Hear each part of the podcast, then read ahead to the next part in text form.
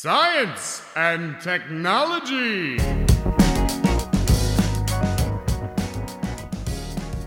Estamos on com mais um Ciência On. Hoje vamos falar de alguns dos produtos da indústria bilionária dos cosméticos, especificamente da química de coloides e suas aplicações com a professora Ana Maria Percebon, da PUC-Rio. Eu sou Pedro Altreto e hoje eu vou citar Einstein. Os ideais que iluminaram o meu caminho são a bondade, a beleza e a verdade.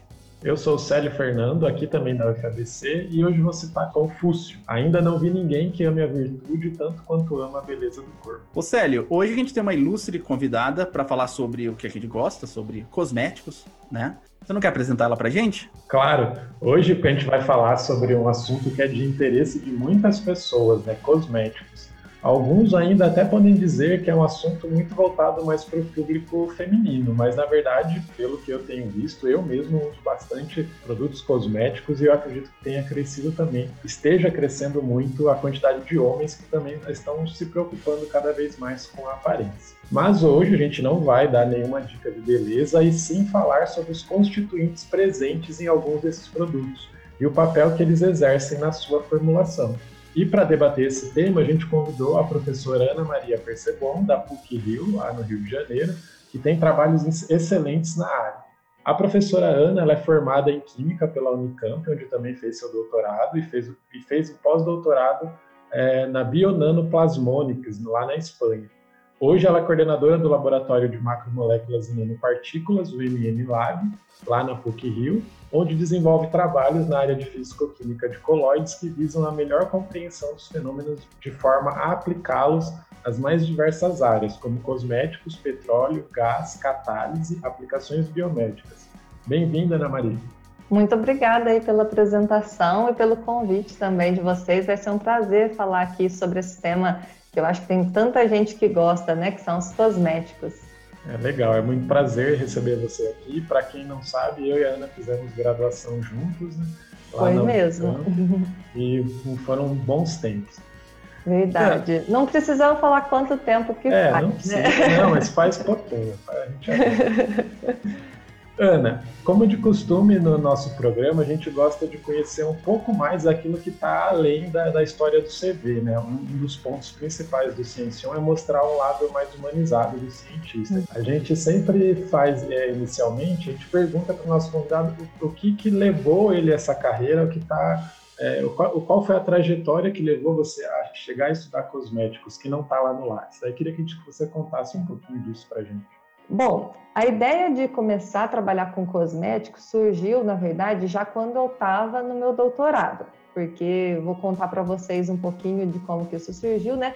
Mas na verdade a gente tem que voltar mais lá para trás para entender isso, que tem a ver com a minha infância. Quando eu era criança, eu tinha muita vontade de ser cientista. Assistia lá o Mundo de Bickman, não sei se o pessoal que está ouvindo aqui se já ouviu falar dele, mas era alguém que me inspirava muito e eu queria ser cientista. Mas eu não sabia como fazer, eu não conhecia nenhum cientista, né? Então, com isso, acabou que com o tempo eu falei, bom, acho que não é possível ser cientista, né? Aquilo foi passando, até que quando eu estava lá para prestar vestibular, é, que eu fui perceber que daria para eu me tornar uma cientista se eu fizesse, por exemplo, é, faculdade de química. Lógico que eu também poderia ter feito talvez biologia ou física, mas eu gostava muito de química e fui fazer isso porque eu era uma pessoa muito curiosa. Então acho que daí que surge tudo, né? A curiosidade que me fez seguir essa carreira e querer ser cientista. Aí depois eu fiz né, a faculdade de Química e tudo, fui para o doutorado, e na época do doutorado eu comecei a trabalhar com essas substâncias que são os polímeros e os surfactantes. Mas eu não tinha uma aplicação em mente, sabe? Uma coisa específica no meu doutorado, não. Mas aconteceu uma história engraçada que nessa época, né, a gente sabe quem faz doutorado que ganha bolsa, o dinheiro é curto, né? E aí eu tava para fazer um dinheirinho a mais, uma rendinha a mais, eu comecei a vender cosméticos assim de, de catálogo, sabe? Tipo Natura, Avon, essas coisas. E aí aconteceu um caso de que, eh, no que eu estava vendendo, uma pessoa veio falar para mim: ah, cancela meu pedido, porque eu tava, eu li, saiu uma reportagem aqui que mostra que é, tem uns componentes tóxicos aí nesse protetor solar, eu, e ela tinha pedido vários e cancelou o pedido, e eu fiquei assim, nossa, mas será que eu estou vendendo um negócio que é tóxico, né? E aí eu, curiosa, comecei a pesquisar, e como no doutorado a gente tem acesso aos artigos científicos e tudo mais, eu percebi que aquilo era um grande sensacionalismo ali da mídia, e que dava para é, explicar com os artigos que não era bem assim. E aí eu comecei a ficar cada vez mais curiosa de entender e eu percebi que na maioria das formulações que, que, de cosméticos, não só ali dos fotoprotetores, mas de muitos outros, tinha justamente as substâncias com que eu trabalhava no meu doutorado. E aí eu fui entender o quanto a fisicoquímica de colóides, os polímeros, os surfactantes eram super importantes para a área de cosméticos. E aí eu comecei cada vez mais a usar esse conhecimento meu para entender os cosméticos e aí eu usava isso até para explicar para as pessoas, olha, esse funciona assim, esse funciona assado, então usava ali até como argumento de venda ali no, na, naquela época, né? Enfim, aí eu fiz o doutorado, depois eu fiz o, o pós-doc já mais voltado para a parte de nanotecnologia, mas quando eu criei o meu grupo lá na PUC Rio, uma das partes né, da, das minhas linhas de pesquisa, quis colocar essa área porque, além de ser uma coisa que me interessa muito, eu noto o quanto interessa também as outras pessoas, né? Como isso atrai alunos, é, como dá possibilidade de parcerias. Então, foi mais ou menos assim que se criou essa trajetória aí de cosméticos dentro do nosso grupo. E você vendia bem? Ah, dava para fazer um dinheirinho ali a mais. É para quem ganhava a bolsa de doutorado, até que valia a pena. De que cidade você é, Ana? Eu sou de Mogi Guaçu, interior de São Paulo. Ah. Dá mais ou menos uma hora de Campinas. O e... sotaque mostra que eu não sou do Rio de Janeiro. E está né? quanto tempo no Rio? Desde finzinho de 2015. Então já vai aí para é, já foram cinco anos e pouquinho. E quando você era aluna, você era uma boa aluna? Você gostava da matéria de química ou, ou desenvolveu a paixão pela química só depois da faculdade? Não, eu gostava, sempre gostei bastante de química. É, não achava fácil. Eu acho que se eu falar que para alguém que química é fácil, é mentira, né? química, física, muitas disciplinas assim são difíceis, uh, mas também eu acho que isso tem muito a ver com a afinidade da pessoa e com a motivação. Então, como eu era uma pessoa muito curiosa, eu adorava tentar correlacionar aquilo que eu aprendia com as coisas do dia a dia. E é isso que eu tento fazer até hoje, né? Lá no nosso trabalho de divulgação científica também, né? Eu acho que isso é super importante. Sempre tentar fazer uma correlação que a gente não imagina o quanto que isso traz assim de clareza das coisas e quanto que pode ser interessante. Então, por causa dessa minha curiosidade, valia a pena fazer um esforço para entender, mesmo sendo uma disciplina tão difícil. E como o podcast às vezes é ouvido por algumas pessoas que cursam o ensino médio, né? Algum professor ou algum parente te incentivou, te inspirou a fazer para fazer química ou não? O que, que te inspirou, assim, em, em termos de pessoa? Em termos de pessoa, se eu te contar, vai parecer até que é mentira, né? Porque foi uma professora de redação não um professor ou uma professora de química, né? Por que, que foi assim? Porque eu já gostava de química, já estava decidida, porque antes de eu decidir que eu queria alguma coisa da área de química, eu cheguei a pensar em psicologia, em. Ah, que. Acho que psicologia foi o mais distante, mas é aquela coisa que acho que todo mundo passa, né? De, de pensar em um monte de possíveis carreiras e é difícil demais de decidir. Só que aí, quando eu já estava um pouco mais decidida que eu queria alguma coisa na área de, de química, eu fui prestar vestibular e eu me inscrevi. Tinha lá a, as provas que eu ia fazer. É, na USP eu me inscrevi para farmácia na Unesp eu me inscrevi para farmácia. Na UFSCar eu me inscrevi para engenharia química, porque na época não tinha farmácia. E quando eu fui fazer a inscrição na Unicamp, foi a última que eu fui me inscrever, eu estava muito na dúvida se eu colocava engenharia química ou farmácia, porque farmácia era o primeiro, ia ser o primeiro ano do curso de farmácia. Agora eu já entreguei quando que a gente começou a fazer a faculdade, Célio. Mas Ele é falou que está usando bastante com produto cosmético, então a gente está bastante tempo já. então aí é disfarça, né? Mas é, aquele foi o primeiro ano né, do curso de farmácia da Unicamp Então, eu estava assim, será que. Eu já tinha ouvido falar que quando o curso está no começo, que não é muito bom. Assim, não é que não é muito bom, a gente não sabe se ele vai ser bom ou não, né? Mas eu também não estava muito afim de fazer engenharia química, porque eu sabia que a parte de engenharia química tinha muito a ver com a parte de produção, de processo, que acabava vendo mais física, embora eu até gostasse de física, né? Mas eu estava já com essa coisa na cabeça de ser pesquisadora, então eu pensava, se eu for para a farmácia, eu vou poder ser pesquisadora numa indústria farmacêutica. Era o que eu tinha na minha cabeça, né? Aí um dia lá, eu estava na dúvida, faltava só me inscrever ali para Unicamp. Não sei nem como que foi que começou essa conversa com a professora de redação. E ela falou, mas por que você quer fazer farmácia? Se você gosta de química, você quer ser pesquisadora e tal. Aí eu falei, né, do porquê. Falei, ah, porque eu, é, ela falou, por que, que você não faz química? Aí eu falei, ah, não, não quero ser professora. Era a minha mentalidade na época, que se eu fizesse química, eu ia ser professora, porque os químicos que eu conhecia eram sempre professores, né? Aí ela falou, não, mas não tem nada a ver. E ela era é, área de é, literatura e redação e tal, mas ela tinha feito letras na Unicamp. Aí ela falou para mim, não, lá na Unicamp tem um instituto de química muito forte, você vai poder ser uma excelente pesquisadora na área e tal. E aí ela me falou, é isso é engraçado, né? Como ela era professora de redação e eu gosto de, de escrever, então ela conhecia bem a forma de escrever e tinha percebido que eu tinha um perfil mesmo para pesquisadora. Ela falou, não, eu tenho certeza que você tem que fazer um curso de química e depois investir. Aí ela falou que dava para fazer mestrado, doutorado, coisas que eu nem sonhava, porque na minha realidade lá de Mogi Guaçu, cidade pequena, minha família não tinha todo esse acesso, né, a essas informações e tudo mais. Eu só pensava nisso, que se eu fizesse química eu ia virar professora. E aí ela falou, não, você... E depois, se você não gostar disso, você ainda também tem oportunidades na, em indústria, você tem muitas outras opções, inclusive ser professora. É, mas essa é só uma das muitas opções. Ela falou, acho que você vai ter muito mais opção até do que se você fizer farmácia, pensando no seu perfil, né? Lógico que cada pessoa tem um perfil diferente. Aí eu fiquei com aquilo na cabeça, falei, ah, quer saber? Vou escrever, depois eu vejo o que que dá, né? Coloquei química em primeira opção. E aí nisso fiquei pensando, pensando e vi, pesquisei mais, vi que ela tinha razão mesmo. Aí eu fiquei arrependida de não ter me inscrito nas outras universidades também em química, né? Aí no final foram saindo os resultados, eu tinha passado em farmácia, mas a da Unicamp foi a última que saiu. Aí quando finalmente saiu, eu falei, ufa, agora já está decidido. E era também a mais próxima da, da casa dos meus pais, né? Eu tive que me mudar, assim, mas para ir embora de final de semana era mais fácil.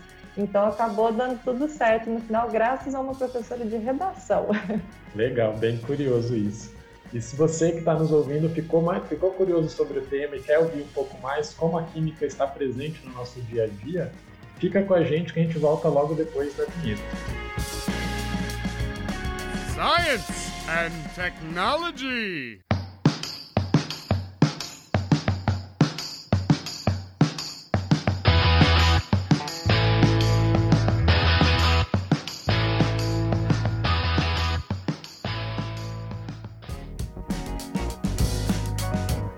Ana, antes da gente começar a falar sobre cosméticos, que é o que está interessando aí o pessoal, é, você coordena um laboratório que a gente já falou aqui, chama Macro Nano Lab, aí na PUC Rio.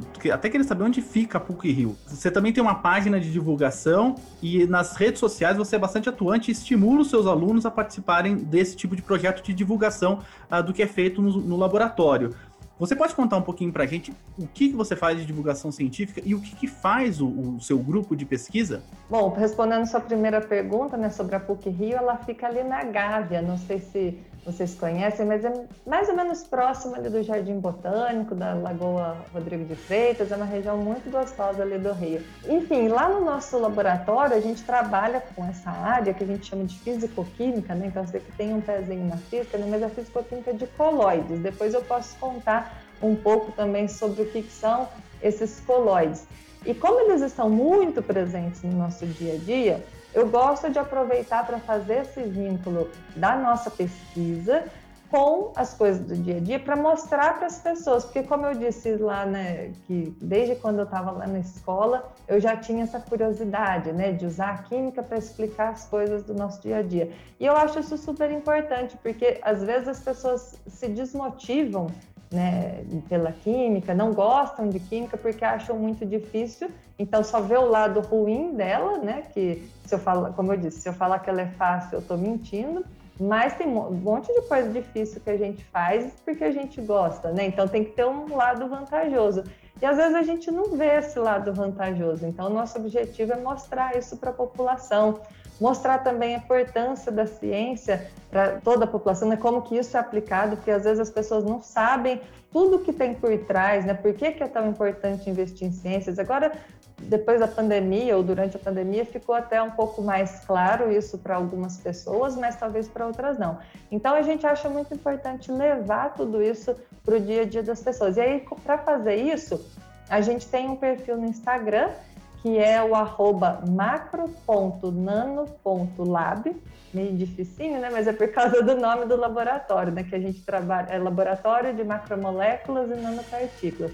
Mas ali né, nesse arroba macro.nano.lab, a gente fala tanto da, das nossas linhas de pesquisa, mas principalmente de coisas do nosso dia a dia. Como que a química está presente, assim, numa linguagem que todo mundo entenda.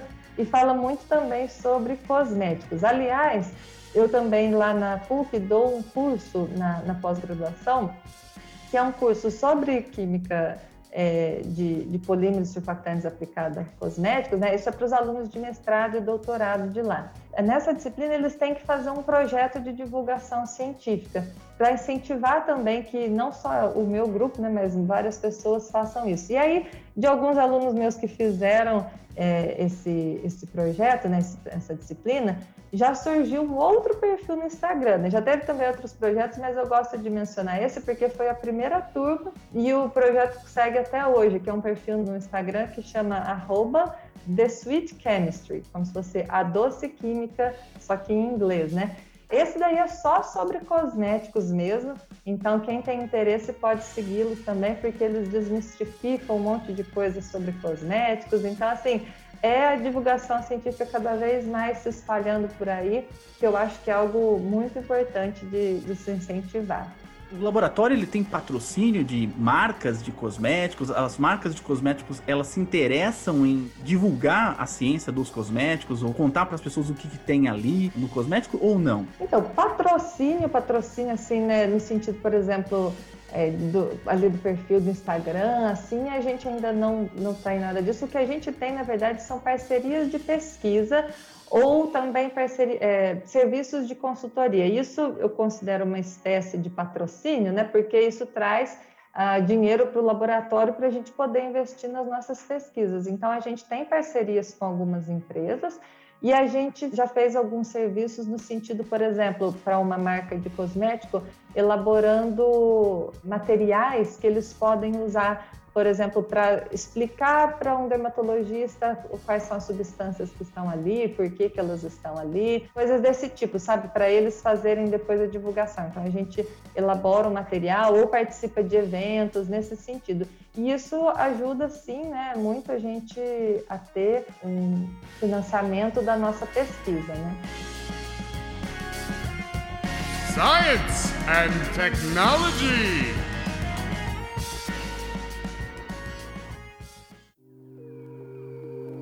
Mas legal, bacana. E você, como você já mencionou, você trabalha no seu laboratório com a físico-química de colóides. Você explica para a gente o que, é um colóide, onde a gente encontra ele no nosso dia a dia, para ficar mais claro? Claro. É, então, é um nome diferente, né? Esse colóide, o que será que isso significa, né? Para falar a verdade, a definição dele é bem complicada, então eu vou tentar fazer uma definição simplificada aqui para vocês. Imagina que você tem aí na sua casa água e óleo. Se você tenta misturar água com óleo, acho que todo mundo já sabe que eles não se misturam bem, não é verdade? Então, o que, que a gente faz para a gente, quando a gente precisa ter no mesmo produto, a gente precisa ter tanto a água quanto o óleo? A gente faz o coloide, que é um produto em que você tem como se fosse pedacinhos, ou no caso ali, gotinhas do óleo dentro da água, então fica disperso ali, é, e a hora que eu olho parece até que é uma coisa só, só que, na verdade, eles, se eu olhar no microscópio, eu vejo que eu tenho ali gotas, eu tenho regiões de óleo. Então, é uma mistura disfarçada de duas coisas que não, normalmente não se solubilizam. Então, quando eu tenho dois líquidos, como o caso da água e do óleo, a gente chama esse tipo de coloide de emulsão. E aí tem emulsão no nosso dia a dia, tudo quanto é canto. Tem o próprio leite que a gente bebe, né? Eu gosto de dar o exemplo do leite, porque às vezes as pessoas pensam que emulsão é só uma coisa que a gente faz lá no laboratório, numa fábrica, mas não, está presente em tudo quanto é lugar. Então o leite é naturalmente uma emulsão, a maionese também, e muitos dos nossos cosméticos, como os condicionadores, os hidratantes. Sempre que eu preciso ter bastante óleo em algum produto que é de base de água, a maioria das vezes a gente tem ali uma emulsão. Só que isso, como eu disse, é quando eu tenho um líquido que não se mistura com outro líquido, mas às vezes eu posso ter um sólido que não se mistura com outro líquido, um gás que não se mistura com líquido e assim por diante. Então aí a gente tem, por exemplo, as espumas elas também são coloides. E às vezes a gente quer que o produto tenha bastante espuma, né? Como no caso, quando vai fazer um shampoo, a gente sabe que não precisa de espuma para limpar. Quimicamente falando, a gente pode afirmar isso. Você não precisa da espuma para limpeza, mas o consumidor gosta da espuma. Se você não sente que tem espuma ali no cabelo, você acha que não lavou. Então, você precisa ali fazer uma espuma. Ou um produto que é como uma espuma de barbear e tudo mais. Você coloca o ar, as bolhas de ar, ali no meio de um líquido que forma aquele filme. Então, também é um coloide. Então, tem muitos tipos. E, e esses coloides, eles têm propriedades muito diferentes, né? características muito diferentes, por serem essa mistura, é, que é uma mistura de mentira, vamos dizer assim, né? Por exemplo, quando eu pego uma pasta de dente ou um condicionador, e aí eu pergunto para a pessoa: isso é um sólido ou é um líquido? Às vezes as pessoas ficam, ah, não sei, ou alguém já responde, é um líquido, outro responde, é um sólido. Mas aí, se você pensa na definição de sólido, imagina, a hora que você coloca o, o, a pasta de dente na escova, por que, que ela não escorre se ela é um líquido? Aí fala, ah, não, então ela deve ser um sólido, né? Mas se ela fosse um sólido, você ia conseguir apertar o tubo e ela escorrer ali? Então, os coloides trazem essas propriedades que são diferentes de tudo, né? Por exemplo, no caso aí do estado físico da matéria, mas tem muitas outras coisas interessantes que eles trazem fora do, do usual. E aí, por isso que é muito útil em várias coisas, inclusive os cosméticos. Acho legal isso, até que você uhum. comentou da questão da espuma. Eu sei que a espuma não é, não significa limpeza, mas quando eu vou lavar roupa, se não tá fazendo espuma, eu vou lá e põe um pouquinho de sabão. Pois é, a gente não consegue, né? É uma coisa que está ali já embutido na nossa cabeça, não Graças. tem jeito. Mas, Iana, e desses coloides, aprofundando um pouquinho mais, é, a gente vai ver né, sobre eles bastante ao longo do nosso podcast de hoje. Mas a gente consegue deixar eles mais estáveis, mexer com essas propriedades deles? Como é que isso Conta um pouquinho para a gente. Sim, e aí entra a importância de uma substância que a gente chama de surfactante, que às vezes também é conhecida por tensoativo. Talvez alguém já tenha ouvido falar com esse nome também. Mas esses surfactantes são responsáveis por deixar eles mais estáveis. E onde que tem surfactante? Também tem tudo para tudo quanto é lado. Mas o que a gente conhece melhor é o de detergente, é o de limpeza. Né? Todo mundo sabe que, por exemplo, para fazer bolinha de sabão ou para fazer a espuma, você precisa colocar ali né, um detergente, um sabonete, alguma coisa né, para fazer espuma. Se eu soprar água pura, não faz espuma. Então, eles ajudam a estabilizar. E são eles também, não necessariamente os mesmos surfactantes, né? Porque existem muitos tipos que estabilizam as emulsões. Então, ali dentro do leite existe um surfactante natural ali, que não é o mesmo que a gente usa para lavar o cabelo, mas ele tem ali um surfactante que ajuda a estabilizar as gotinhas de óleo, de gordura, na parte aquosa. E como que eles fazem isso? Eles são moléculas que eles têm uma parte que gostam do óleo e uma parte que gosta da água. Então a gente fala que eles são anfifílicos, né? Ele gosta tanto do óleo quanto da água. Então, ele é, é, os surfactantes são essas substâncias que faz as duas fases que não se misturam fazerem as fases ali e conseguirem conviver. elas em algum momento podem começar a separar. Não sei se vocês já viram, principalmente é, os leites mais ah, in natura, né? O leite de caixinha a gente não vê tanto, mas ele com o tempo começa a formar a nata, é a gordura se separando, porque a gente sabe que naturalmente o óleo não se mistura com a água, mas esses surfactantes é que fazem com que ele fique pelo menos por um bom tempo ali. E nos cosméticos isso está muito relacionado com o tempo de validade. Um produto não pode começar a separar ali o óleo da água dele na prateleira antes de terminar o, o prazo de validade. Então, esses surfactantes são muito importantes para manter a estabilidade desses produtos. Isso tem a ver para o consumidor aplicar as quantidades mais ou menos exatas ou boas dos mesmos nutrientes, né, na pele, né? Por isso que a gente faz toda essa, pelo que eu estou entendendo, né, toda essa química para que a gente tenha um produto homogêneo, né, aparentemente homogêneo, para que a pessoa uhum. pegue na mão, passe no rosto, use para que para o que ela quiser e não separe, né? Não, fique separado Isso. ali, porque ela pode passar errado, passar mais de um e menos é. de outro. Imagina assim se eu tivesse, por exemplo, um hidratante e aí cada ingrediente viesse separado e a pessoa que tivesse que fazer a mistura da casa dela, né? Ia dar um certo trabalhinho. Você precisa ter a água, vamos dizer assim, que é o solvente que carrega todos os ingredientes que estão ali. Mas você precisa de um pouco de óleo, geralmente no hidratante, que eles têm propriedades ali oclusivas, né, para você não perder a água da pele, por exemplo. Cada depende do cosmético, né, cada um tem uma função. Então, geralmente você precisa, vocês pegarem a lista de ingredientes lá do cosmético, tem um monte de coisa, sem contar que você também precisa ter, às vezes, uma fragrância, você precisa ter alguma coisa que vai dar uma cor para o produto, você precisa ter os conservantes para que isso não estrague. E aí cada um é de um jeito, nem sempre todo mundo se mistura. Então você precisa ali do surfactante para fazer essa galera se conversar ali e aceitar ficar na mesma embalagem. Existem alguns produtos que às vezes eles vêm é, com as fases separadas. Vocês devem ter visto já, por exemplo, aqueles famosos óleos trifásicos. O que, que acontece nesses óleos trifásicos, né? Diz a lenda, né? Eu não estava lá na, no desenvolvimento do produto para saber, mas diz a lenda que eles estavam pre tentando preparar emulsões, mas essas emulsões não eram nada estáveis. Ah, bom, tem o óleo trifásico e hoje tem os demaquilantes bifásicos também. Enfim, são produtos com mais de uma fase, né?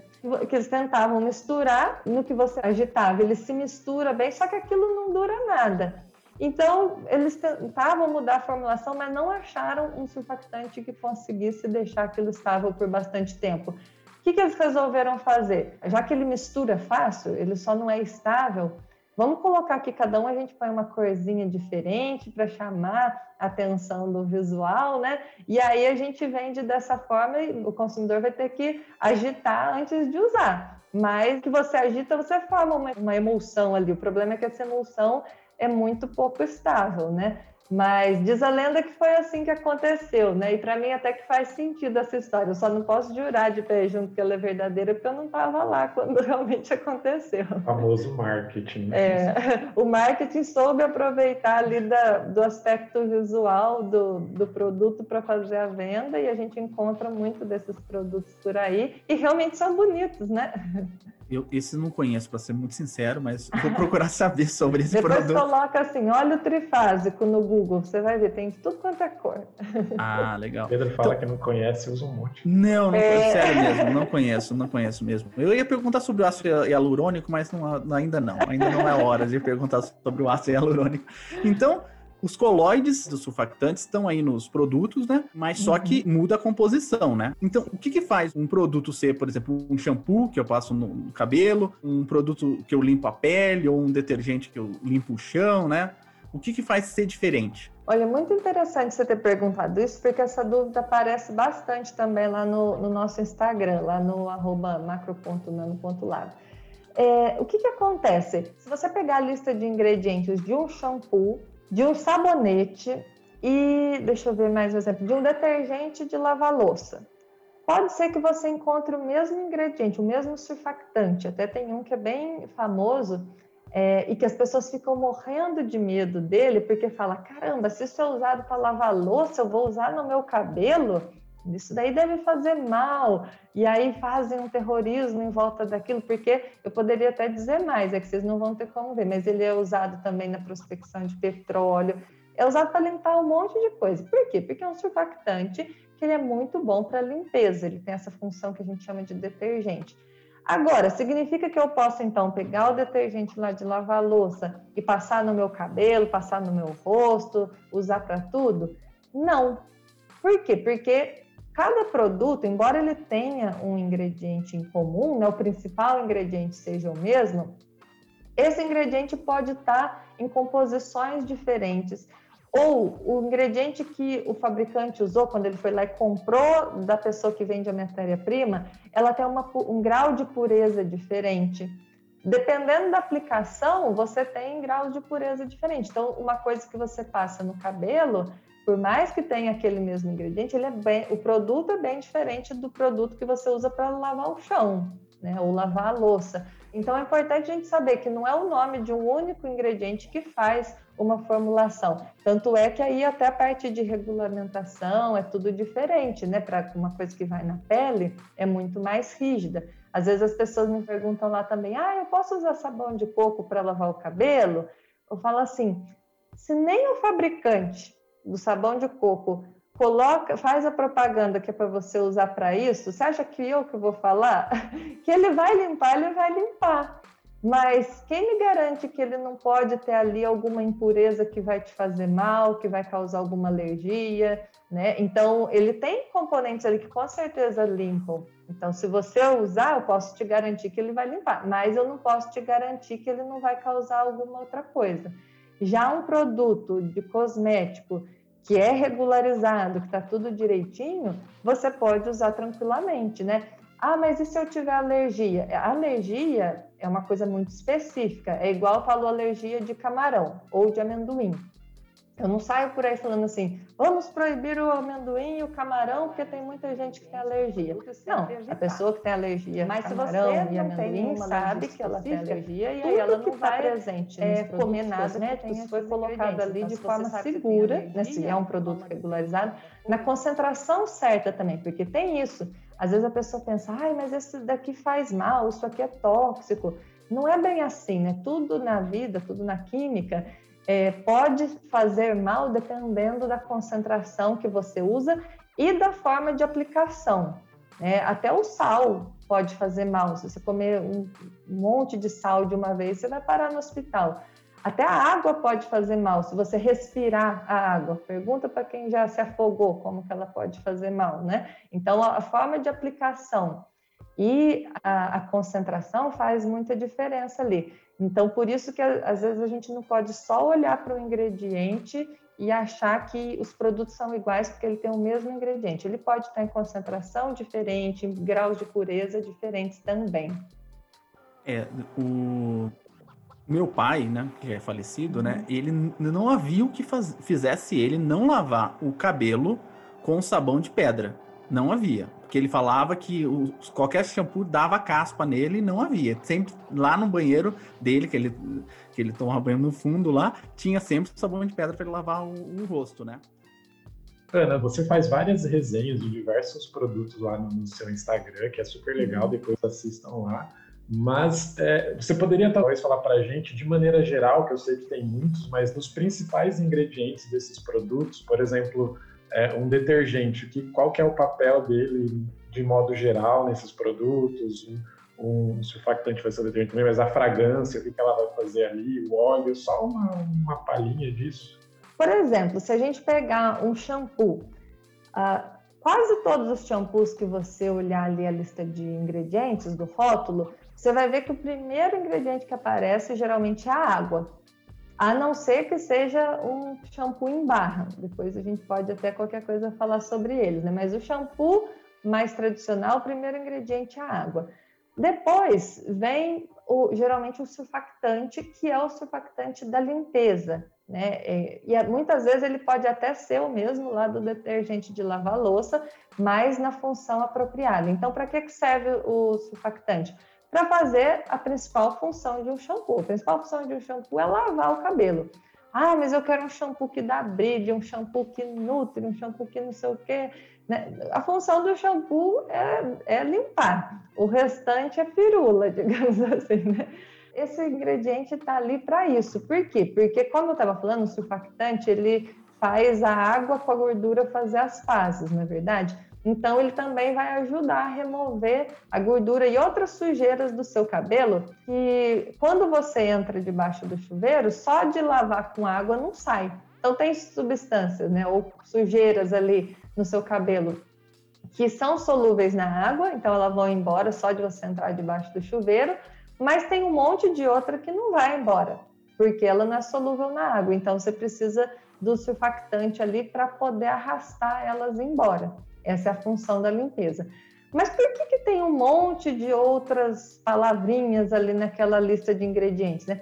Primeiro, porque às vezes eu posso combinar mais de um surfactante, justamente por essa coisa que eu estava falando, né, da concentração ser mais baixa, você garantir uma maior segurança e tudo mais.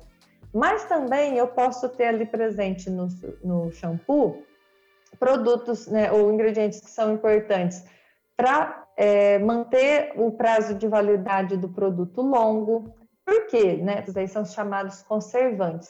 Quando eu tenho um shampoo, eu tenho ali um ambiente que é muito. Não só o shampoo, né? Mas a maioria dos cosméticos, né? eu tenho água, eu guardo ele lá no banheiro, naquele ambiente úmido, quentinho, às vezes num lugar escuro. Isso aí é propício para a proliferação de micro-organismos. E podem ter ali micro-organismos que causam doenças, isso daí ninguém quer. Então, para que isso não aconteça, a gente coloca os conservantes. Também é uma quantidade bem pequena, sempre em quantidades seguras, mas é para evitar que tenha isso. Então, tem muita gente que às vezes tem medo dos conservantes, né? Você tem que ter mais medo do que não tem conservante, porque aí o risco de uma contaminação é grande. O é, que mais que a gente tem ali? A gente tem coisas para regular o pH, então às vezes tem, você vê o ácido cítrico, ah, é porque eles precisaram abaixar o pH para que o shampoo não irritasse a pele. Às vezes tem o hidróxido de sódio, eles precisaram aumentar, porque antes ele estava muito ácido, então precisou aumentar o pH para ficar no, no pH ideal ali, para não causar nenhuma irritação. O que mais que a gente pode ter? As fragrâncias são super importantes, né? Uh, a gente pode ter também uma outra, uma outra substância, um, um outro ingrediente que a gente chama de agente quelante. O que, que é esse agente quelante? Ele é, ou sequestrante também. Um dos mais comuns que vocês vão ver no rótulo é o EDTA, mas tem outros também. Para que, que ele serve? Ele serve porque, às vezes, na água, a gente tem cátions de, ou tri, ou polivalentes ali, que, junto com o nosso surfactante, ele ia precipitar. Ou, às vezes, até pode causar uma desestabilização da formulação de uma forma geral, tem algumas desvantagens, né? Então, você é, quando coloca esse agente quelante, ele é uma, uma molécula que ela parece, imagina que ela tem assim várias perninhas ali, ou vários bracinhos, e eles abraçam esses cátions aí preferencialmente do que o surfactante. Então ele não vai reagir. Por isso que ele chama sequestrante, porque ele sequestra o cátion para ele não atrapalhar na formulação. Então por isso que a gente precisa de várias coisas ali nessa lista.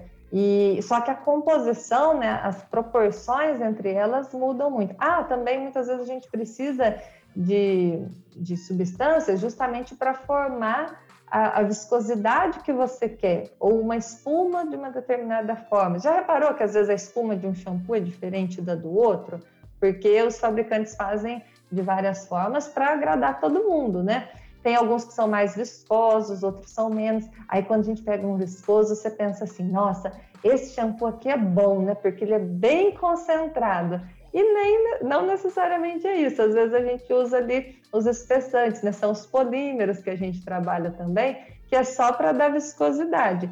Isso não significa também que o produto seja ruim. É importante o produto ter uma boa viscosidade. Imagina se o seu shampoo tivesse a viscosidade igual da água. Você ia colocar na mão e escorrer tudo. Ou o seu hidratante fosse só com a viscosidade da água, você ia sujar tudo o chão, ia desperdiçar, né? E, e, se for viscoso demais também não é legal porque você não consegue tirar do pote. Então tudo tem um balanço e aí os pesquisadores lá precisam encontrar a melhor composição para chegar nas características que o consumidor gosta.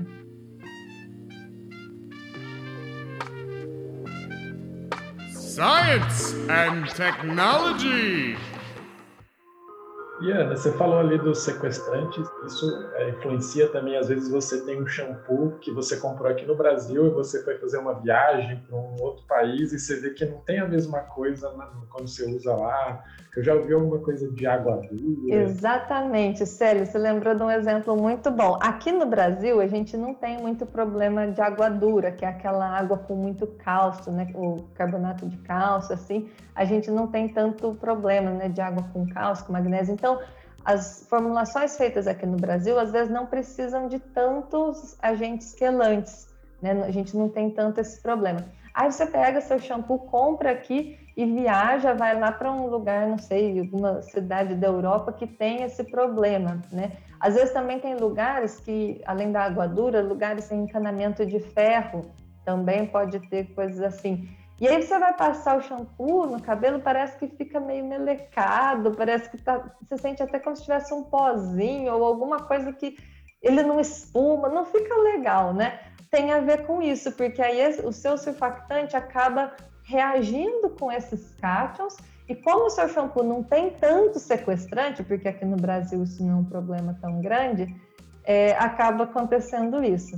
Eu não sei se tem alguém aqui que é professor ou que usa giz, né, giz de, de quadro, assim, de lousa, deve, pode ter sentido isso também, porque o giz é de carbonato de cálcio, então ali você tem muito, né? Por mais que o, o sabonete tenha agente quelante, aquilo não aguenta. Eu, quando dou aula e uso o giz, a hora que eu vou lavar as mãos, não espuma e fica um negócio meio difícil de tirar da mão. Tem que passar bastante sabão para aquilo sair bem. É por causa disso, porque você está tá com muito cálcio na mão e tá, tá colocando o surfactante ali que complexa, que vira um outro pó ali e não sai também direito, né? Então tem a ver com isso. E aí por isso a importância desses agentes sequestrantes ou quelantes. Legal, Legal. Ainda nessa, nessa vibe dos ingredientes, a gente vê muito que eu acredito que é um pouco de marketing, essa coisa de produtos sem parabenos, naturais, nada, sei lá, que vai ser tóxico, às vezes eles usam esses termos. O Shampoo que disso, sem sal, né? Sem sal, isso. O que, que disso é, é verdade mesmo e o que, que é marketing? Ou... Pois é. é. É difícil da gente separar porque tem tantas informações que até, né, para a gente falar de uma por uma, eu vou começar falando dessa que você falou do sem parabenos porque isso é uma coisa que aparece muito também lá no nosso Instagram, essa pergunta dos parabéns. A gente tem até um post só falando sobre eles, de tanto que eles aparecem. Por que, que eles aparecem? Né? Porque é, tem um certo medo aí das pessoas em relação aos parabenos, por causa de alguns estudos que já existiram, que, dá, que indicavam uma possibilidade de que eles fossem disruptores endócrinos. Então, as pessoas já começaram a correlacionar isso com câncer, com um monte de coisa, né? Aí aqui vou tentar resumir, porque senão vou me prolongar demais, né? mas em resumo, uh, o que se descobriu depois, né? Porque é sempre bom ter esses estudos, né? Porque a gente precisa ver, poxa, tem alguma coisa ali, será que a gente deve continuar usando? E aí, os estudos que vieram depois indicaram que a gente não precisava ficar preocupados, porque para ele ter qualquer tipo de problema, as concentrações que a gente teria que usar seriam enormes, mas enormes mesmo, assim, nem se eu usar um monte de produto todo dia que contém parabeno, não vou alcançar isso. E até é por isso que na legislação tem um limite de que cada produto não pode passar de uma determinada concentração lá, que é bem baixinha. E para que serve esse parabeno? Né? Ele é justamente um daqueles conservantes que eu estava falando né, da importância dos conservantes. E ele é sensacional porque quando a gente fala de conservante, eu tenho que pensar que eu preciso de um conservante que seja barato, porque senão vai encarecer muito o produto, que seja assim acessível, mas também que seja muito eficiente contra todos os micro-organismos. Porque às vezes a gente fala, ah, mas eu quero usar um conservante natural, um óleo de tal planta. Aí ela é boa para matar um microorganismo, mas não todos os outros. Aí você vai ter que colocar tanta coisa ali que acaba sendo pior do que você colocar só um pouquinho do parabeno que já resolveria tudo. Mas tem gente que fala, ah, não, eu não quero, não quero parabeno, porque, enfim, a pessoa não quer usar, cada um tem direito, né? Mas Se você estiver usando um cosmético regularizado, pode ficar tranquilo, não vai ter problemas em relação a isso. Todos os estudos, isso não é só a legislação do Brasil, não é do mundo inteiro já, já viu isso. O problema é que ficou na mídia, né? Apareceu aquele primeiro estudo, depois ninguém mostrou mais os que vinham em seguida. E é engraçado até, porque as pessoas ficam com tanto medo dos parabenos e querem coisas naturais e não imaginam que existe parabenos naturalmente também. Então, por exemplo, tem parabenos no pepino, na cenoura, na cereja, tem vários vegetais que contêm parabenos, que é um mecanismo ali da natureza para se conservar também a fruta, o vegetal ali. Só que também são concentrações pequenas.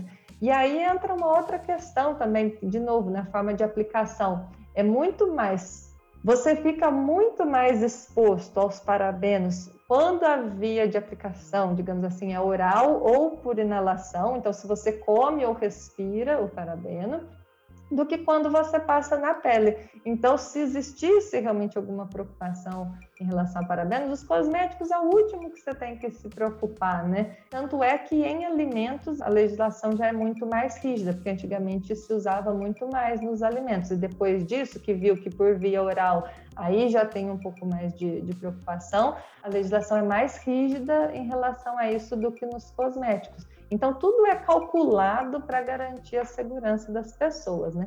Mas o marketing acaba pegando de tudo isso e às vezes usando isso para vender, não às custas do seu produto ser bom, mas sim de fazer parecer que o do vizinho é ruim. Está super comum a gente pegar lá qualquer produto que não usa parabeno, eles vão escrever isso, sem parabenos, por quê? Porque a pessoa que não sabe disso vai ler e fala assim: nossa, então o que tem parabeno deve ser horrível, vou usar esse para me garantir. Mas aí o outro fala assim: o meu é sem sal. Ai, o sal deve fazer mal para o cabelo, então vou usar. Aí a pessoa fica perdida. Eu sou da opinião de que os rótulos precisam ser mais informativos sobre o que eles têm dentro do que sobre o que eles não têm. Porque quando a pessoa fica falando do que eles não têm, geralmente é porque querem colocar medo para você ficar com medo de comprar o outro produto e comprar o deles, né? Então, é um tipo de marketing que eu particularmente não gosto muito, mas realmente existe. O sal, por exemplo, né, no, no shampoo, é uma grande besteira, porque o sal tá ali em concentrações bem pequenininhas, bem baixinhas, que não afetam em nada. As pessoas associam que ele vai desidratar o cabelo. Imagina, se fosse assim, você entrar na água do mar, então seria horrível, né? Porque a água do mar sim tem bastante sal. E de fato, às vezes a gente sente, né, que você sai dali e resseca o cabelo. Mas é totalmente diferente da concentração que está no shampoo. E o mais engraçado é que tem gente que procura o shampoo sem sal e depois fala que tem que enxaguar o cabelo com soro fisiológico. Só que o soro fisiológico é o quê? É água com sal, numa concentração até às vezes maior do que a que está no shampoo. Então, assim, esse negócio do sem alguma coisa, não acho um marketing muito legal, não. Então, é por isso que é importante a gente entender pelo menos um pouquinho de química, para a gente poder se questionar, saber pesquisar ali e não ser vítima, digamos assim, desse tipo de marketing, né? Ô, Ana, retomando um pouco da minha curiosidade, você falou para que que tá o parabeno lá? Pelo que eu entendi, ele tá ali para melhorar a data de validade do nosso querido produto. Se eu tirar ele para lavar o cabelo, para o fim dele, não vai fazer diferença nenhuma. Isso, eu vou continuar lavando meu cabelo, só que pode ser que dali um tempo eu comece a ter uma proliferação de micro-organismos e isso pode às vezes trazer até alguma doença para gente, né? E o sal? Por que, que, o sal tá ali no bendito do, do nosso querido shampoo? Boa pergunta. Essa daí é uma que eu gosto. Não é fácil de explicar, mas eu vou explicar. O sal é super comum você ouvir as pessoas vão explicar, ela fala, ah, ele tá ali como espessante, é para deixar o shampoo viscoso. Aí você fala, mas peraí, eu coloco sal na água e a água não fica viscosa, por que que no shampoo ele fica, ele faz o shampoo ficar viscoso, né? Não faz sentido nenhum. Ele faz isso por causa de uma forma que ele interage com uma família lá de surfactante, que é justamente a que está no shampoo, aqui no sabonete líquido, né? São surfactantes iônicos ali. Ele interage de um jeito que ele faz com que esses surfactantes, eles formam, já, todo mundo já ouviu falar da água micelar, né? Não é só na água micelar que tem micela, não. Qualquer shampoo tem micela, qualquer sabonete líquido, até o detergente lá da pia tem micela. O que é a micela? Ela é um agregado do surfactante, é um monte de moléculas de surfactante ali juntinhas, fazendo um grupinho. Quando eu coloco o sal, esse grupinho, né, essa micela, ela cresce. E aí, como ela fica uma coisa comprida, assim, ela dificulta o movimento das outras moléculas. Por isso que o, o sistema fica mais viscoso. Mas se eu não tiver o surfactante, não adianta nada eu colocar sal, né? Porque aí ele não vai atuar como espessante, ele não vai deixar a água mais viscosa. Então isso é interessante, aí tem um pulo do gato, né? E aí é legal isso, porque às vezes com isso, imagina, é uma coisa super barata e que evita, por exemplo, de você ter que adicionar outros espessantes, né, polímeros, outros reagentes ali. Então, para que tirar o sal? Você vai tirar o sal, vai ter que colocar alguma outra coisa ali. Então, deixa o sal, coitado, que é tão simples, né? É bacana. Era exatamente essa pergunta que eu ia fazer. Se você tirasse o sal, o que você teria que colocar no lugar para fazer o mesmo efeito uh, é. do sal? Né? Geralmente né? a gente coloca polímeros ou muda a combinação de surfactantes, né? Tem algumas combinações que também formam essas micelas aí maiores. Basicamente é nessa direção, mas ninguém vai querer comprar um produto que é muito pouco viscoso, né? Porque aí a gente reclama, né? Que, ah, mas esse daqui é... A pessoa acha que ele é diluído demais e que não é, vai não funcionar, rende, né? né? Não rende isso. Uma pergunta daqui é do Célio, eu não sei o que significa, você até me conta, né? O que significa, é, algumas pessoas perguntam é se posso pôr a mão no pote? isso daí é porque é uma pergunta que aparece direto lá também no, nosso Instagram, porque tem uma lenda por aí, Pedro, de que se você colocar a mão no pote, sabe, de um creme, você tem Sim. um pote ali, se você colocar a mão, o dedo, tem gente que fala que até a colher, qualquer coisa que você colocar dentro do pote, você vai estragar o seu produto. E aí as pessoas têm uma movimentação disso, que é proibido colocar o dedo no creme ou o dedo no pote, né? Então é disso que o, que o Célio estava se referindo. E aí que tá, gente. Se você estiver usando um produto que tá tudo direitinho, né? Por isso que eu até insisto, eu falo dos produtos regularizados, que aí se você pegar um produto feito no fundo do quintal, eu já não posso garantir. Eu ponho a mão no pote, mas eu não ponho a minha mão no fogo por esses produtos, né? Agora, o, o produto que está regularizado, ele passou lá por vários testes de estabilidade, né? E aí ele tinha alguma coisa que tem chance de ter uma proliferação de micro-organismos, já é colocado conservante na quantidade adequada. Porque as pessoas têm medo que falam assim, ai, a minha mão está cheia de micro-organismos, aí eu vou colocar ali dentro, eu vou contaminar. Todos os cosméticos já foram pensados para isso. Não é toa que tem alguns que você não consegue abrir a embalagem de jeito nenhum. Você já reparou que você só consegue apertar? Esses, geralmente, ele pode ser que se você tivesse contato, talvez você desestabilizasse. Então, o fabricante já pensa e faz daquele jeito. Se o seu creme, é, continuador, hidratante, seja lá o que for, vem num pote que você abre a tampa e pode, tem como você colocar a mão ali dentro e na embalagem não está nada dizendo assim, não coloque a mão, né? Porque se não for para colocar, eles têm que avisar. Então você pode colocar a mão tranquilamente. O que você não pode fazer é, por exemplo, às vezes as pessoas confundem isso. Imagina que eu estou lá tomando banho e estou com a mão toda molhada. Ou eu vou passar o hidratante e estou com a mão suja de alguma outra coisa. Aí o problema é que eu estou inserindo outros ingredientes na minha formulação. É, tem gente que às vezes faz isso de propósito, a pessoa fica com medo de colocar o, o, dedo no pote, lá, a mão no pote ou no creme, mas coloca ali dentro. Já vi gente que coloca cravo, é, canela, que mais? Que dilui às vezes com água, põe óleo de coco, Vitamina, vitaminas, né? isso, abacate. Não, o pessoal põe de tudo, chás, porque a pessoa acha que vai melhorar a formulação ali, fazendo tudo isso que vai ficar melhor. São as famosas misturinhas. Isso sim é que é um grande problema. Por quê? Porque eu pus o conservante lá na concentração adequada. Aí eu vou lá e coloco outras substâncias. O que, que eu estou fazendo? Eu estou diluindo. Na é verdade, eu tinha um volume inicial, eu até aumento o volume do produto. Né? Então a concentração do conservante ficou mais baixa.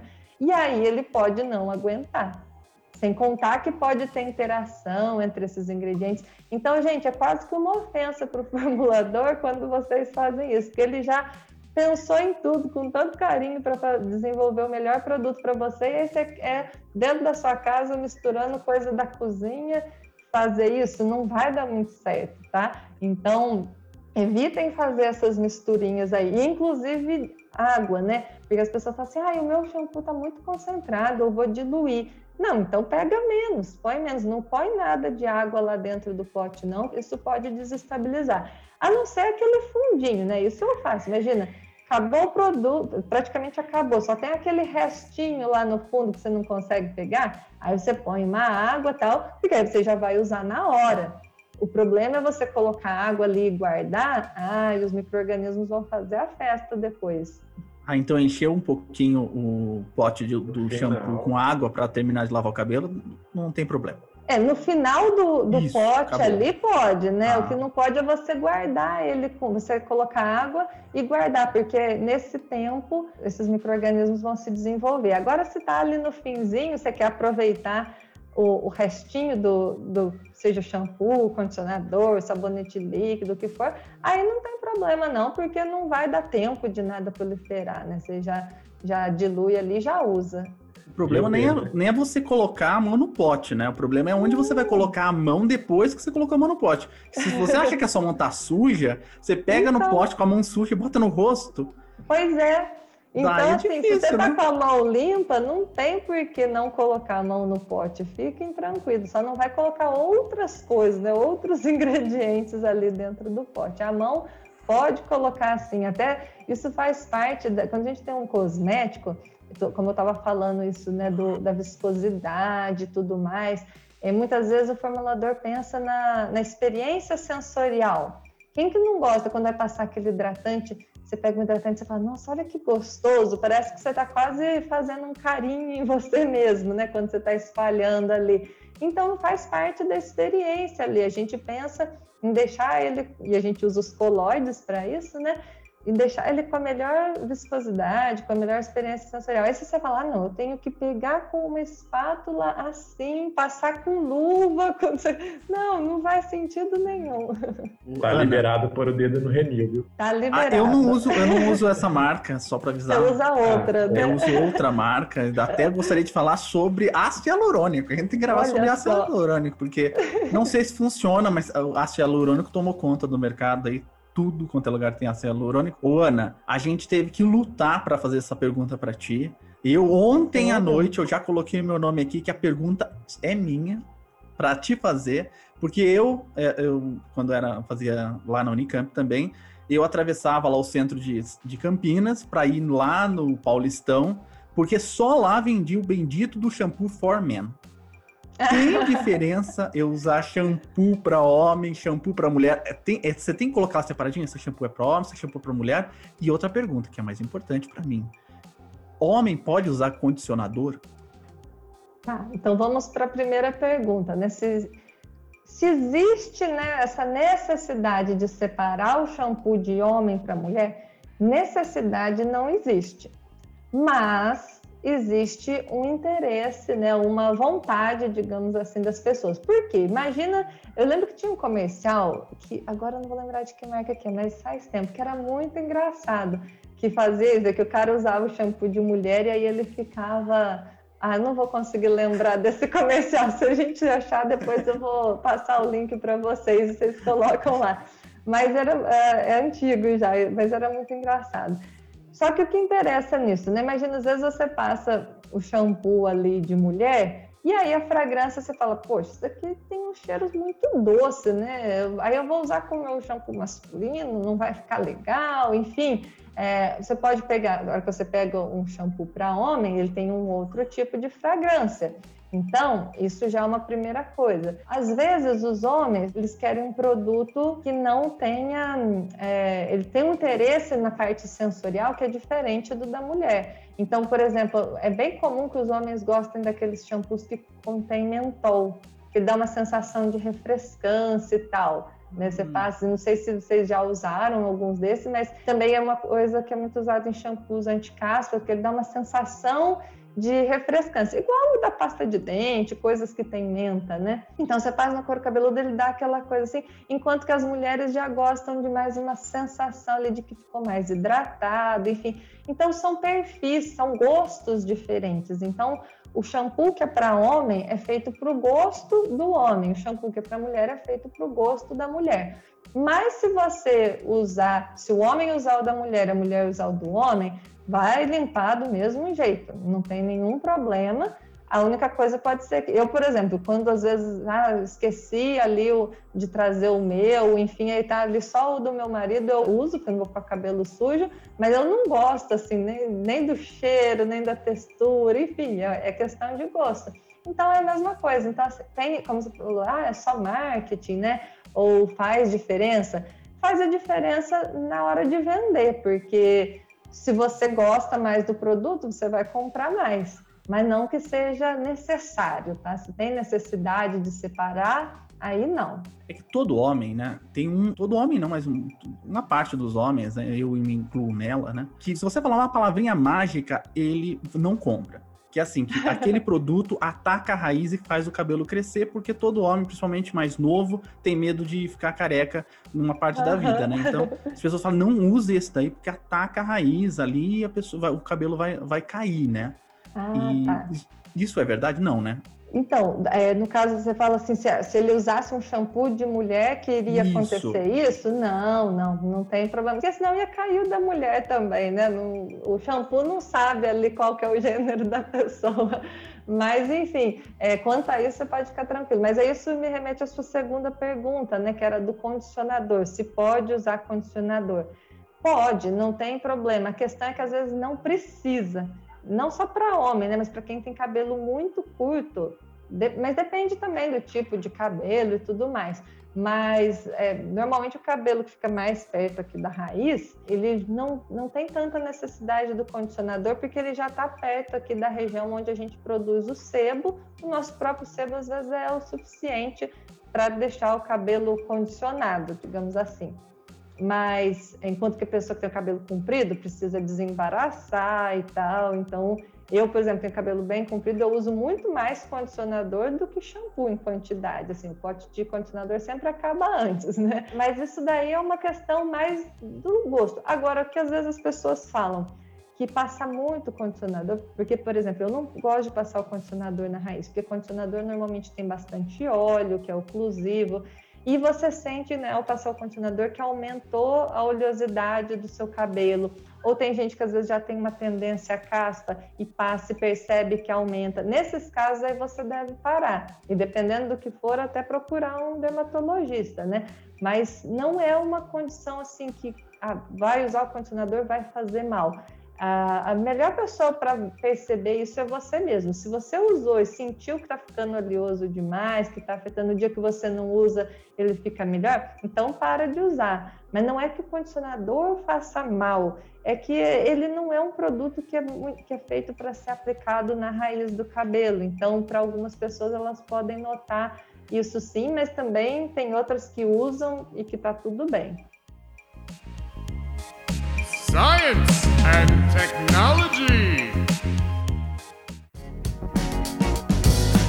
Legal, viu, Ana? Eu tenho que fazer uma pergunta que é: a gente está vivendo uma crise social enorme, a inflação está aumentando é, rapidamente e tem muita gente com dificuldade. No mercado, você vê shampoo, por exemplo, de, de 8 reais até shampoo de 40 reais para lavar o cabelo. Do ponto de vista químico e para o fim do shampoo, do que é lavar o cabelo. Faz muita diferença você salvar um dinheirinho para comprar um de 20 reais, um de 40 reais, ou se você comprar o de 8 reais, vai lavar o seu cabelo também? Você falou de 40 reais, tem. É, no supermercado talvez não, mas na internet você encontra alguns que já estão na casa das centenas ali, viu, Pedro? Tem de tudo. Agora, a, né, será que faz diferença? Shampoo é para limpar o cabelo. Então, até o mais barato com certeza vai limpar. Então, é assim, às vezes as pessoas se escravizam por isso, né? Nossa, eu só eu preciso comprar aquele porque senão vai fazer mal ou não vai funcionar. Não é bem assim, gente. Todos eles têm, eles exercem a sua função ali que é de limpar. Aí, lógico que a pessoa às vezes fala assim, ah, mas é, por que, que então o outro é tão caro? Porque nesse outro que é mais caro, pode ser que tem várias coisas, né? Pode ser que eles usaram matérias-primas mais caras, pode ser que tenha a questão da marca, a gente sabe que em tudo isso tem marca, né? Que é, igual em roupa, em carro, em tudo, o, o, peso da marca às vezes muda o preço. E tem também a questão que eu considero super importante de ressaltar aqui da pesquisa, do desenvolvimento que está ali por trás. Então, às vezes eles fizeram ali um produto para te trazer um algo a mais. Então, uma pessoa que tem um cabelo, talvez que ela fez uma descoloração, ou que o cabelo é muito seco, ou que o cabelo é muito frágil, enfim. E aí ela nota que quando ela usa um shampoo comum, esse cabelo ele fica ainda muito seco, aí ela usa lá um mais caro e percebe, poxa, esse daqui não ressecou tanto o meu cabelo. Ela tem essa escolha. Então eu sempre falo assim, né, que essa diversidade de produtos é para te dar liberdade de escolha e não para te escravizar, de fazer você achar que você tem que comprar o mais caro, que o outro não vai funcionar. Principalmente quando a gente está falando de shampoo e condicionador, né? Porque cabelo é uma coisa que depois cresce e vai embora, né? Então, é, e é muito simples as formulações deles, mas existem alguns que têm algum desenvolvimento ali. Às vezes você até olha e fala, mas Ana, a lista de ingredientes desse aqui é muito parecida com a do, a do caro e a do barato, a lista de ingredientes é muito parecida. Qual que é a diferença? Eu falei, às vezes esse que é caro pode ser, não estou dizendo que todos sejam, né? mas pode ser que eles estudaram para chegar na combinação das concentrações perfeitas para dar o melhor resultado. Isso exigiu tempo, exigiu dinheiro de pesquisa, pagar os salários ali do pesquisador. Então, se você quer uma coisa ali próxima da perfeição, você paga por isso. Se você não quer ou se você não pode, né, pela condição financeira, tem a opção barata ali que também vai condicionar, vai lavar, vai fazer tudo. Eu sempre gosto de deixar essa mensagem, né? Essa grande variedade de produtos é para dar liberdade e não para te escravizar, achando que você tem que ter todos ou que você tem que ter o mais caro. Tem que ver aquele que é mais adequado para sua realidade, né? Ana, mudando um pouco o assunto, numa vibe mais ecológica, tem surgido bastante esses shampoos e cosméticos de modo geral em barra. Eu já vi desodorante, já vi condicionador, tem muita coisa assim. O que, que muda num shampoo, de um cosmético em barra sólido para um cosmético normal? São os mesmos ingredientes? Tem o mesmo efeito? Em geral, são os mesmos ingredientes, é, praticamente sem a água, né? Só que qual que é a diferença? É, é, você conseguir reunir todos aqueles ingredientes ali e colocar numa barra. É, isso, na verdade, se você parar para pensar, não é uma grande novidade. Pensa no sabonete. Sabonete a gente conheceu primeiro o sabonete em barra e depois o sabonete líquido, né? Bom, pelo menos quem é assim, da nossa faixa etária. Talvez os mais novos já tenham conhecido os dois juntos, mas antigamente a gente nem via sabonete líquido. E o shampoo e o condicionador foi no caminho contrário.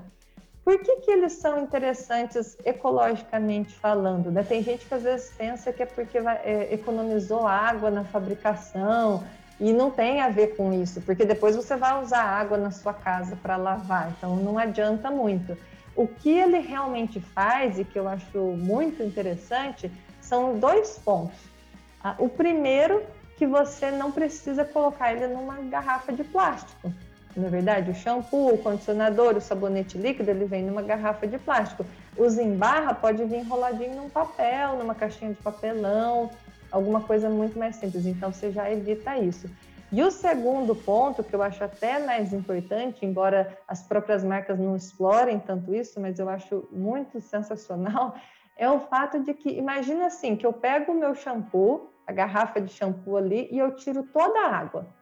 Geralmente isso pode dar até ali uns 80% ser água dali. Então eu reduzo o volume, então aquela garrafona virou uma barrinha pequena. Quantas garrafas caberiam num caminhão? Quando eu vou transportar. Quantas barrinhas do shampoo cabe ali? Vai caber umas 10 vezes mais. Então, vou precisar fazer menos transporte. Ah, então economiza no transporte? Sim, mas muito mais do que isso. Você queima menos combustível, combustível fóssil que geraria poluição e tudo mais. Então, quando você pensa no todo, isso faz uma grande diferença. Né, ecologicamente falando, muito mais do que a pessoa que fica lá bitolada de, ah, mas eu só quero usar a coisa que é natural. Nem sempre o que é natural é mais sustentável, não. Às vezes vem ali de uma exploração que para plantar a árvore que faz aquele ingrediente natural, eles tiveram que desmatar uma floresta nativa. Isso às vezes acontece. Então, o ingrediente ser natural não, não diz que ele é mais ecológico. Então, essa coisa que a gente chama de compactação dos produtos é super interessante.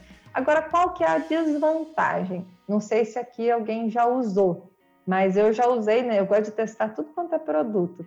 E aí, quando eu usei, eu notei. O shampoo eu até que não achei tão ruim assim de espalhar, porque eu espalho mais no couro cabeludo assim, mas eu que tenho cabelo bem comprido, para espalhar o condicionador demora. E demora, viu? Para quem tem cabelo mais curto, talvez não faça tanta diferença. Mas é difícil. Talvez assim, você vai depois também um pouco pegando prática e tal, mas ele tem essa desvantagem que a gente fala que é no sensorial que aí é justamente a importância dos colóides, né? Você vê, o condicionador líquido ele é feito de um jeito já pensado para ser o mais fácil de você tirar da embalagem, aplicar, espalhar, tudo bem de um jeito bem fácil e até gostoso de fazer. O outro, ele funciona tanto quanto, sabe? Eu já usei esses produtos e ele, o cabelo fica super bom, igual qualquer condicionador líquido. Mas é, é meio chatinho de espalhar. Então, aí são escolhas de novo, né? Eu vou pensar ali, eu quero algo que vai trazer um benefício ecológico, ou vai me tomar muito tempo e isso não vai ser vantajoso. Tem uma outra coisa também que às vezes as pessoas comentam até lá no nosso curso, né, que é igual sabonete. Sabe quando o sabonete vai chegando no finalzinho? Tem gente que não suporta usar aquele finzinho, né? Ou já joga fora ou gruda a barrinha uma, na barra nova ali, né? E vai virando uma pilha de sabonete ali. A mesma coisa acontece com o shampoo. Tem gente que fala, ah, mas para mim não faz, não adianta nada, que eu acabo é, depois jogando uma boa parte fora. Então tem vantagens e desvantagens, aí depende de cada um e o legal é a gente ter essas opções para fazer as diferentes escolhas, né? E Ana, a gente está chegando perto do final e mudando um pouco de assunto, a gente falou bastante de, da área de cosméticos, mas os colóides eles estão presentes em muitas outras áreas, como a gente já comentou. Você poderia dar um geralzão, assim, até se você quiser falar mais do que vocês trabalham lá no laboratório, só para a gente ah, ter uma legal. ideia. É, eu dei o um exemplo em alimentos, né? Que eu falei do leite, mas também tem, por exemplo, a maionese. Um colóide que eu adoro é o sorvete, porque o sorvete, ele. Vocês já repararam que se você derreter o sorvete, você tá lá, você compra aquele sorvete de massa gostoso, assim, e aí se você deixar ele esquentar e depois você vai comer, ainda, ou você pode até congelar de novo. Não é a mesma coisa, né? Não fica gostoso, não tem jeito. Por quê? Porque você destruiu toda a estrutura coloidal dele, que era o que dava aquela sensação gostosa. Então, o sorvete ser gostoso não é só pelo sabor, pelos componentes dele, mas como que esses componentes estão arranjados. Então, ali você tem gotinhas da gordura, você tem cristais, você tem. Ele é uma grande mistura, né? é, na verdade, ele é ao mesmo tempo um colóide do tipo de emulsão, também uma suspensão e uma espuma ao mesmo tempo. Ele tem bolinhas de ar ali. E tudo isso é o que torna ele assim tão gostoso, né? Mas por isso que eu falo que é um dos colóides mais maravilhosos assim. Mas lá do que a gente faz na PUC, é, dessa parte de colóides, o que a gente trabalha mais, uma das áreas é na área de petróleo. Por quê? Porque o petróleo ele é um grande colóide. E além disso tem um problema na hora de você tirar o petróleo de lá de baixo, né, que acaba misturando com água, e ele forma uma emulsão. Enquanto nos cosméticos a gente quer formar emulsão, no petróleo a gente não quer. A gente tem que estudar formas de desestabilizar essa emulsão o mais rápido possível, porque senão o petróleo fica cheio de água e você quer vender o petróleo, não água, né? Então, se você tem um monte de água ali, encarece transporte, pode corroer a parte dos encanamentos ali, né, dos equipamentos e tudo mais. Tem uma série de desvantagens disso. Então, a gente estuda como desestabilizar essa emulsão formada pelo petróleo, por exemplo, né? entre outras coisas. Tem questões também quando tem algum vazamento de petróleo, como que a gente recolhe aquilo lá para porque isso é uma questão ambiental gravíssima, né? como garantir que você consegue limpar da melhor forma possível. Aí os colóides é que podem ajudar também. Então, a gente trabalha bastante nessa área. Uma outra área que a gente trabalha, que é da parte de nanopartículas. Muita gente não percebe, mas as nanopartículas também são colóides, porque você só que elas são suspensões, né? São pedacinhos de sólido disperso no meio líquido. E a gente usa alguns sistemas de nanopartículas na parte mais biomédica. Então, tanto para detecção quanto também para carregamento de medicamentos, a gente tem essas partes. Então, esses são alguns dos exemplos onde eles estão presentes né, na nossa pesquisa, mas no nosso dia a dia tem muito mais. Tem na tinta, nas tintas, seja tinta de parede, tinta de carro ou esmalte que passa na unha também é uma tinta, né? que mais? Tem nos produtos de limpeza, ah, eu, eu, às vezes eu começo a pensar assim, fico até perdida de tanta coisa que tem em volta da gente. Mas eu gosto bastante do exemplo dos alimentos, porque mostra também que o colóide não é só uma coisa fabricada. Na verdade, uma coisa que nós químicos fazemos muito é olhar para a natureza para nos inspirar a construir coisas. E o colóide é isso, né? Os colóides aí que a gente fabrica, a gente se inspirou em como que a natureza estabilizava, como que ela fazia para misturar a gordura, por exemplo, do leite com a água ali. A gente se inspirou nisso para fazer outros colóides e hoje aplicar em tantas coisas, né? Então eu gosto de mostrar esse exemplo para que todo mundo veja o quanto está tão presente aí no nosso dia a dia. A maionese é um colóide também, né? É também, ela é uma emulsão que acho que todo mundo já fez, mas todo mundo não, mas uma parte das pessoas já fez maionese lá pois no liquidificador, é. né? É basicamente um processo de emulsificação. Você tem ali óleo, água, tem vários jeitos de fazer, né? mas normalmente se usa o ovo e o ovo tem ali proteínas que atuam como surfactante, por isso que o ovo tem que estar ali. É, é, dentro do ovo que vai estar o surfactante que estabiliza. E você tem que aplicar energia, sempre para fazer o colóide a gente precisa aplicar energia. E aí é batendo no liquidificador normalmente, né? Tem que colocar é, limão também, né? É, então aí depende da receita. Tem umas que vai limão, tem umas que vai vinagre, aí depende também da. E as proporções mudam cada um faz de um jeito aí a sua maionese em casa. Mas o que sempre tem que ter é a água, o óleo e algum surfactante, que na maioria das vezes a origem é no ovo, né? Às vezes tem. Eu não vou falar de todas as receitas, porque eu também não conheço todas, mas a maioria é com ovo, né? Que até é uma coisa que às vezes as pessoas se preocupam por causa da salmonela, né? Porque vai o ovo cru, enfim. E esses riscos da, da maionese caseira, mas tem que tomar muito cuidado mesmo, porque a salmonela é algo bem perigoso. Mas é graças ao ovo que a gente tem um surfactante ali para estabilizar essa maionese em casa. Descreveu o meu final de ano, viu? Teve a briga da maionese aqui em casa, porque eu coloquei ovo tá para fazer a maionese. Não vou mais comer essa maionese, porque você botou ovo, foi uma hora auê. Não tô colocando mais ovo na maionese, só para avisar as pessoas que vão vir, se tudo correr bem no final do ano, né? Ana, eu vou dizer para ti, eu poderia te escutar Aliás, eu tenho tanta pergunta, mas tanta pergunta, Ana, que o bom é que você passou aqui o seu Instagram pra gente, o macro.nanolab no, do Instagram. Eu vou Isso. seguir e vou estar tá lá fazendo perguntas. Talvez Vira criar a gente vários coloca perfis. caixinha de perguntas lá. É, tem muitas perguntas. Mas além da dos... sexta tem a da química. Pois é, é, quando às vezes a gente muda algum dia, quando na sexta a gente tem algum evento, alguma coisa que não dá para ser na sexta, às vezes a gente põe outro dia mas praticamente toda semana a gente põe na sexta-feira perguntas de química. Vamos lá, eu vou estar tá lá com vários perfis diferentes para não parecer que eu, eu toda hora. Mas além desse, desse trabalho de divulgação, existem alguns cursos que você dá, né? Cursos de especialização Isso. na área, né? Então não é só merchan.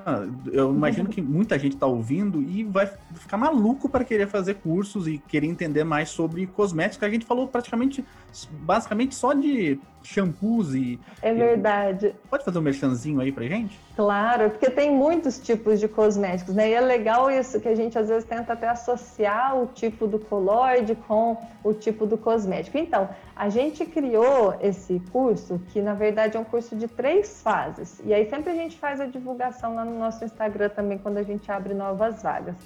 A fase 1, a gente chama de aulas abertas, porque às vezes é uma aula que eu dou, às vezes eu chamo alguns convidados também, para falar de mercado, de cosméticos, são coisas bem gerais assim e que são totalmente gratuitas. Então a gente sempre começa com essa fase 1. E a fase 1 qualquer pessoa pode fazer, tá? Não precisa de nenhuma formação específica. Tem algumas coisas que às vezes a gente aprofunda um pouquinho mais na química, mas que a gente deixa tudo bem claro, dá para participar mesmo quem não é da área. A fase 2 é um mini curso.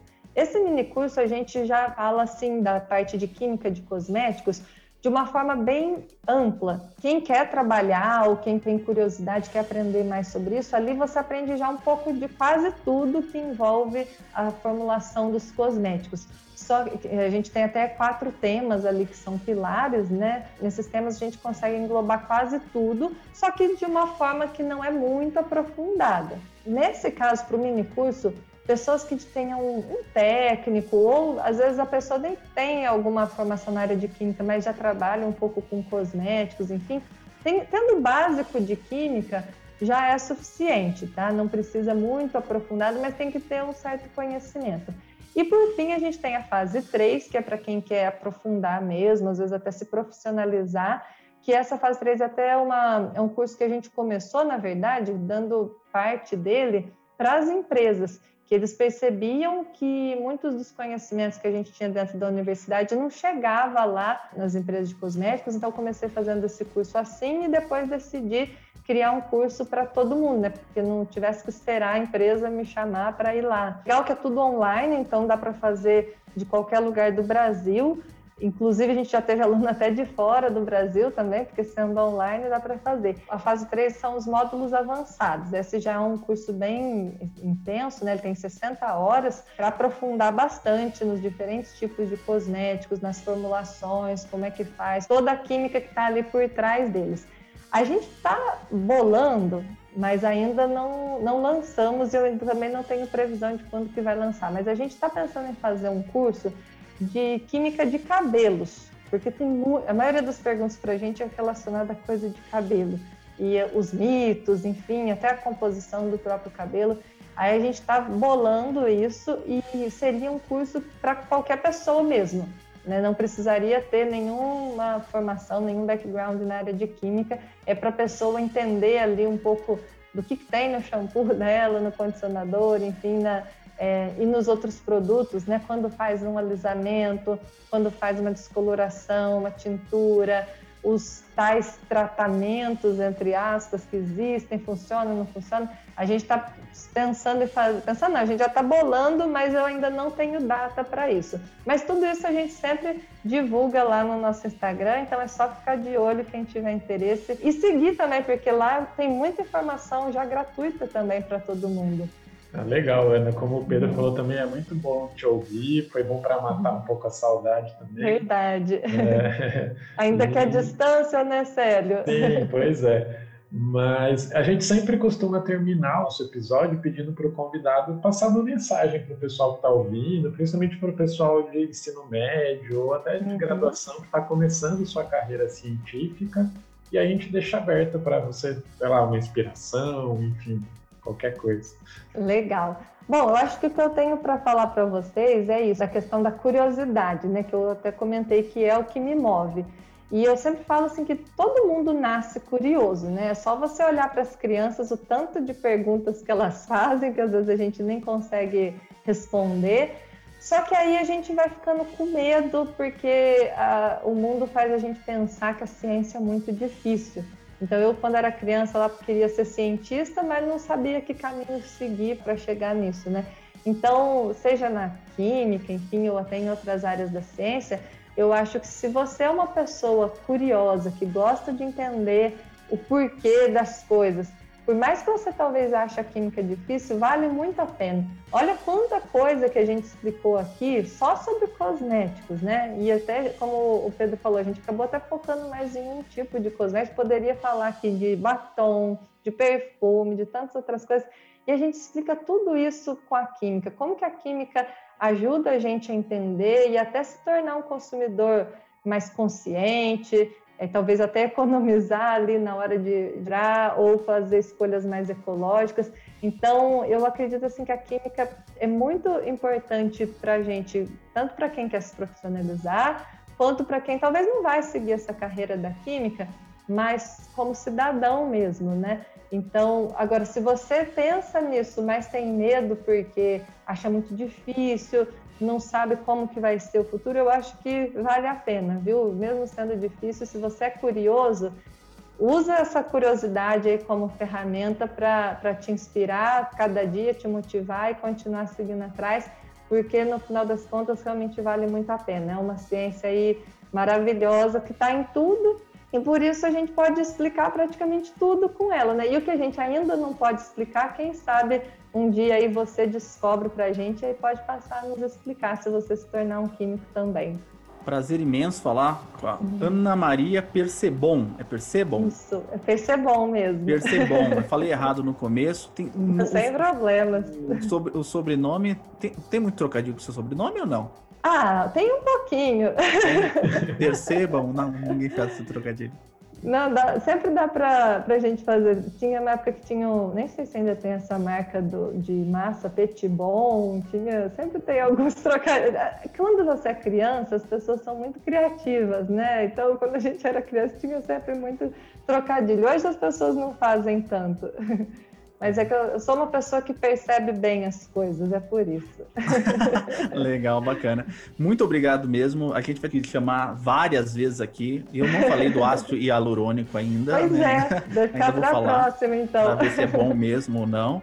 Né? Muito obrigado mesmo. Obrigado, viu, Célio, por essa pauta do Célio Angolini, que trabalhou aí na pauta. Obrigado, Célio. Eu que agradeço, muito prazer receber você aqui, Ana. E, gente, para mim foi um prazer imenso também. Eu adoro conversar sobre química, então aqui passou voando realmente. Então, sempre que vocês quiserem, podem chamar, que eu gostei bastante. Muito obrigada pelo convite. E obrigado a você que está ouvindo o Ciencion. Não esquece de seguir a gente no Facebook, no Twitter, no Instagram, no YouTube, porque você não vai entrar lá, dá um like, dá um subscribe, assina lá o nosso canal gratuitamente, se inscreve no nosso canal. A gente está gravando isso antes da Juliette ser campeã do Big Brother Brasil e ela já está com 18 milhões de seguidores e a gente ainda está lutando para chegar uh, nos nossos primeiros milhões. Então, segue a gente lá, tá bom? Obrigado a vocês. Qualquer coisa a gente volta a qualquer momento, né, Célio? Com certeza, estamos aí.